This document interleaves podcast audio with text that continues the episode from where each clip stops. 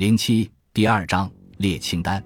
年轻的时候，如果你让我在开始一个项目之前列出代办清单，我一定会断然拒绝。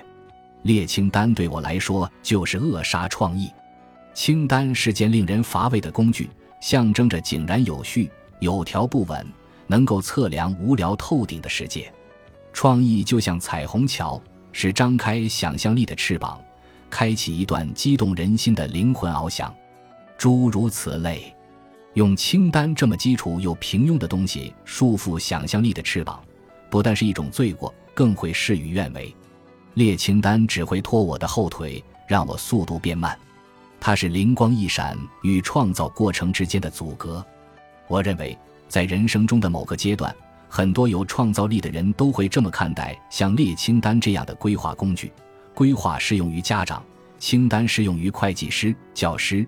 政府官员和其他所有压抑创造力的人，但问题在于，清单并非独立于创造过程，而是创造过程中固有的一部分。它们是大大小小项目的有机组成部分，不管我们喜欢与否。我高中毕业后住在布鲁克林，自诩为年轻的实德艺术家，原则上拒绝在任何项目开始时列出实体清单，哪怕是在当时，每次我开始工作时。我的大脑仍然会试图给眼前的所有物品分门别类，而所谓的分类，不就是列一份系统的清单吗？如今我已经爱上了清单，我喜欢长长的详细的清单，也喜欢突破常规的大的清单。我喜欢把未经分类的清单整理成大纲形式，然后再根据不同主题将其分门别类。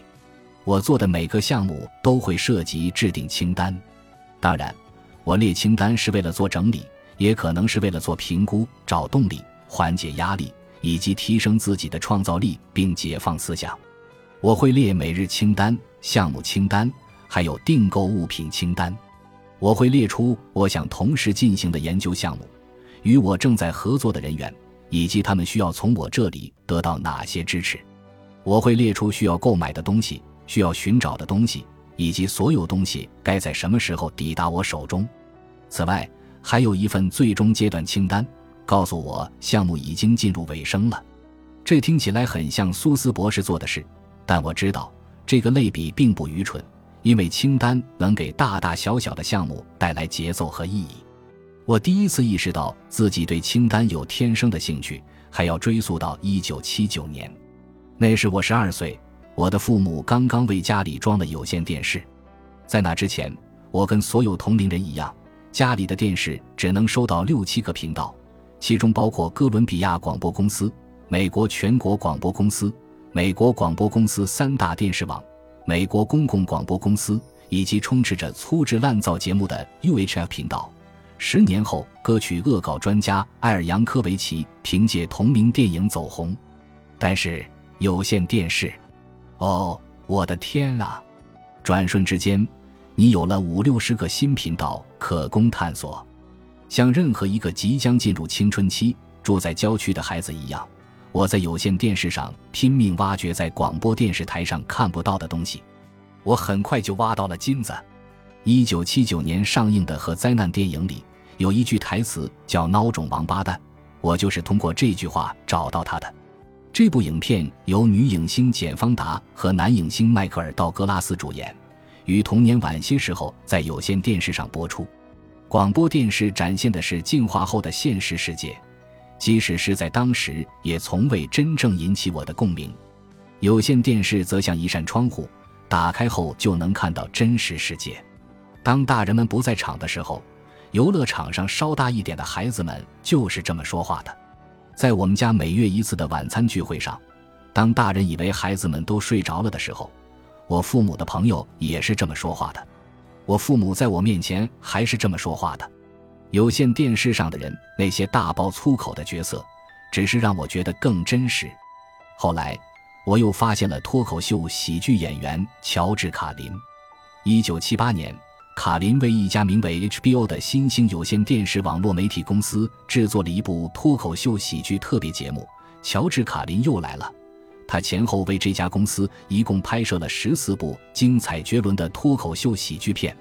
这部喜剧片也是三部特别节目中的第二部，其中还包含他1972年发行的专辑《班级小丑》中一首著名歌曲的扩展版，名为《七个永不在电视上讲出的词》。接下来，更妙的事发生了，卡林向观众们透露，那七个脏话不过是我最早列出的。我知道这份清单还不完整，不过那是个不错的开端。随后，他妙语连珠地列出了二十五个新词，这些既可怕又绝妙的说法，大多数我都闻所未闻。我的脑子晕乎乎的，多么精彩的脏话呀！我想要那份清单。但这件事说起来容易，做起来难。当时，硬盘录像机尚未出现，面向大众的核实磁带录像机问世也没几年，而且价格还很昂贵。如果我想要那份脏话清单，就得等到卡林的特别节目重播，然后用提前准备好的纸和笔，一边听他耍嘴皮子，一边用最快的速度抄下来。当然，因为粗俗露骨，那份清单很有趣。但最吸引我的是去做这件事本身，因为这份清单是我小时候能想到的最完整的收藏。毕竟，我既不可能拥有所有的乐高积木，也不可能拥有所有的《星球大战》活动人偶。在一九七八年，收集它们曾是我最喜欢的两种娱乐活动。事实上，那份脏话清单是我第一套真正的藏品。现在回想起来。那也是我内心的完美主义者冒头的一刻。本集播放完毕，感谢您的收听，喜欢请订阅加关注，主页有更多精彩内容。